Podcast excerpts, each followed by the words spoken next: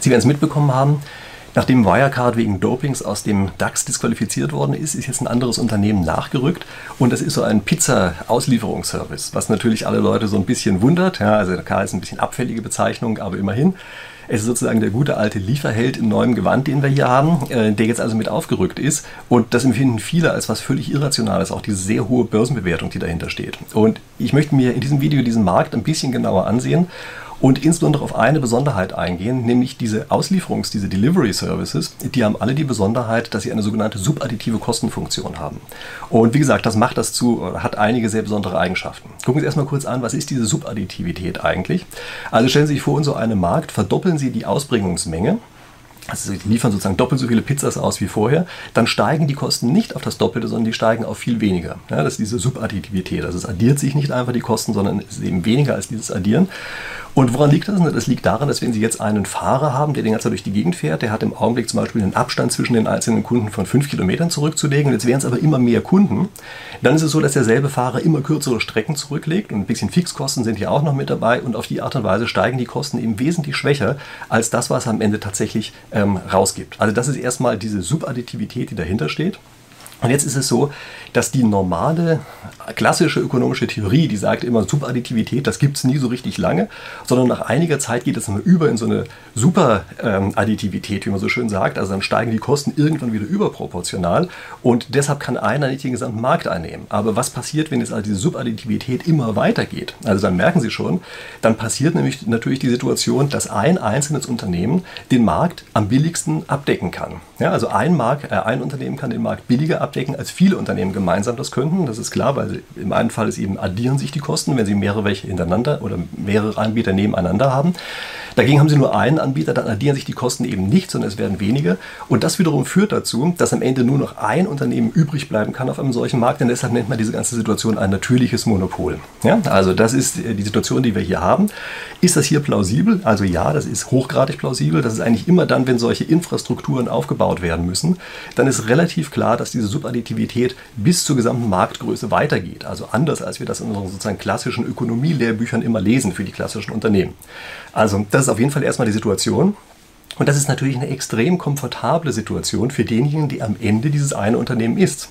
Denn was Sie jetzt machen können als ein solcher Monopolist, Sie können Ihre Lieferanten und die Kunden im Grunde genommen beliebig aussaugen. Ja, also man kann jetzt abgreifen, an welchen Stellen man so will. Wenn Sie ein bisschen sehen wollen, wie gut das geht, gucken Sie sich einfach mal Apple und Google an, die in ihren App Stores ja von den äh, Anbietern egal was die machen, immer gleich mal 30% sozusagen Schutzgeld dafür erpressen, dass sie das überhaupt in den App Store mit reinstellen dürfen. das ist im Grunde genommen ja ein Riesenskandal, weil die eigentlich gar nichts dazu liefern und trotzdem genauso viel für sich verlangen, wie das im Augenblick ähm, Unternehmen machen, die unglaublich viel beitragen. Ja, also Sie eine Buchhandlung beispielsweise, die ein eigenes Geschäft und so aufhaben muss, ähm, die kassiert auch nur in der Größenordnung von etwa 30% insgesamt. Und jetzt sitzen hier also solche Unternehmen wie Apple, die gar nichts machen, außer so einen kleinen Server bereitzustellen und sagen, wir wollen übrigens auch 30 Prozent. Also Sie merken, was das für eine unglaublich komfortable Situation ist, in der man drin ist, wenn man es geschafft hat, ein solches natürliches Monopol zu haben. Und deshalb äh, versuchen natürlich viele da reinzukommen, ja, versuchen das nachzumachen, was Apple und Google geschafft haben. Übrigens, Tesla bastelt auch unglaublich stark daran. Ich habe da mal ein anderes Video zu gemacht.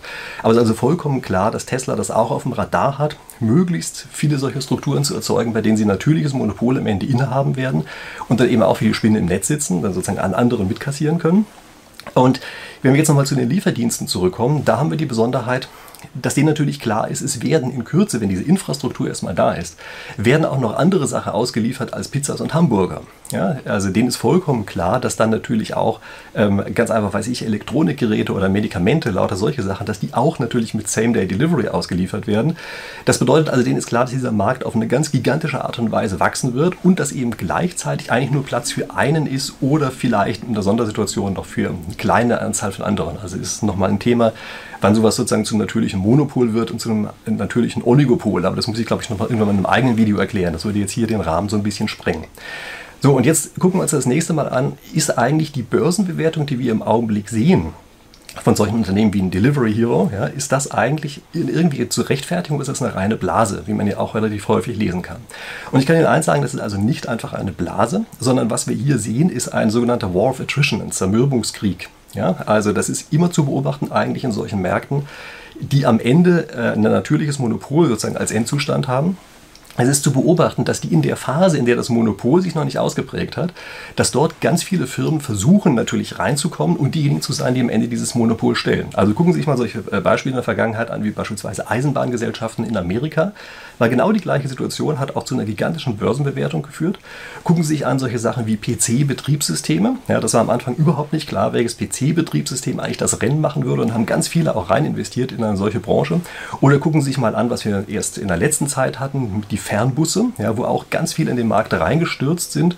Der hat auch eine subadditive Kostenfunktion. Ja, und am Ende ist eben auch hier nur eine übrig geblieben. Ja, also das eine ganz normale Sache. Aber zwischendurch haben sie eben diesen Zermürbungskrieg, bei dem ganz viele Leute richtig viel Geld reinsetzen, in der Hoffnung, dass sie am Ende derjenige sind, äh, der übrig bleibt. Und dann, wenn durch zu hohe Verluste alle anderen ausgeschieden sind, dann hofft man eben hier durch dieses natürliche Monopol, was man hat, eben wie gesagt die Lieferanten und die Kunden richtig ausbluten lassen zu können und dann richtig reich daran zu werden. Also jeder möchte da sozusagen Apple werden und man sieht ja auch, es funktioniert halt häufiger einfach mal. Äh, das heißt also, man muss hier einen Fehler vermeiden bei dieser Bewertung. Man darf nämlich nicht so tun, als würde jedes Unternehmen, was das versucht, am Ende tatsächlich den gesamten Markt innehaben. Das ist natürlich Quatsch. Ja? Am Ende setzt sich ja nur einer durch. Also wenn wir jetzt jedes einzelne Unternehmen so bewerten, als wären die schon durchgesetzter Marktführer, dann haben wir natürlich einen Fehler gemacht da drin. Aber gucken Sie sich das mal an. Dieser Markt, den wir hier haben, ist natürlich wirklich gigantisch und ich habe eben schon gesagt, der wird wahrscheinlich tendenziell sogar auch eher noch in andere Produkte hineinwachsen. Das heißt, einen ganz großen Markt. Und jetzt müssen Sie sehen, dass wenn jetzt verschiedene Unternehmen da sind, die Gesamtbewertung für den mal zusammenzählen, dass die Gesamtzahl, die Sie dort haben, wahrscheinlich schon ungefähr diesen Riesenmarkt rechtfertigt. Wir es bloß, ganz viele von diesen Investoren werden natürlich ihr Geld verlieren, weil hier am Ende nur einer oder vielleicht zwei oder so in der Größenordnung äh, jeweils in jeder einzelnen Region übrig bleiben werden und genau diesen Markt bedienen. Also es muss einem klar sein, dass hier eine Sonderstruktur dahinter steht, dass sich diese Sonderstruktur aber ganz eindeutig unterscheidet von der normalen Bubble. Ja, das ist hier so ein The Winner Takes It All Situation. Ja? Also einer kriegt am Ende den großen Preis, alle anderen gehen leer aus. Aber dieser große Preis ist natürlich wirklich riesig. Und wie gesagt, das ist eine ganz andere Situation, als wenn man jetzt nur völlig irrational in irgendwelche Sachen rein investiert und da sozusagen gar, gar keine Chance bestehen kann, dass es jemals groß wird. Natürlich gibt es so ein bisschen diesen psychologischen Fehler, dass hier auch, weil es hier um so ein Gewinnen geht, ja, der Gewinner kriegt am Ende eben alles, dass man da sozusagen so ein bisschen sagt, ja, die eigene Mannschaft, wie so eine Fußballmannschaft, ja, die pusht man jetzt noch mehr und glaubt vielleicht subjektiv noch ein bisschen stärker an deren Erfolg.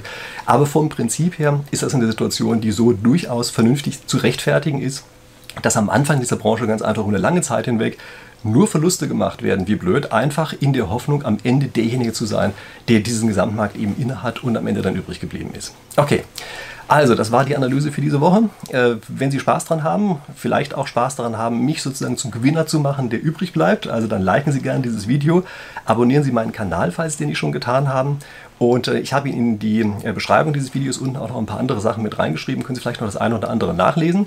Okay, und in diesem Sinne, danke fürs Zuhören und wir sehen uns nächste Woche wieder. Bis dahin.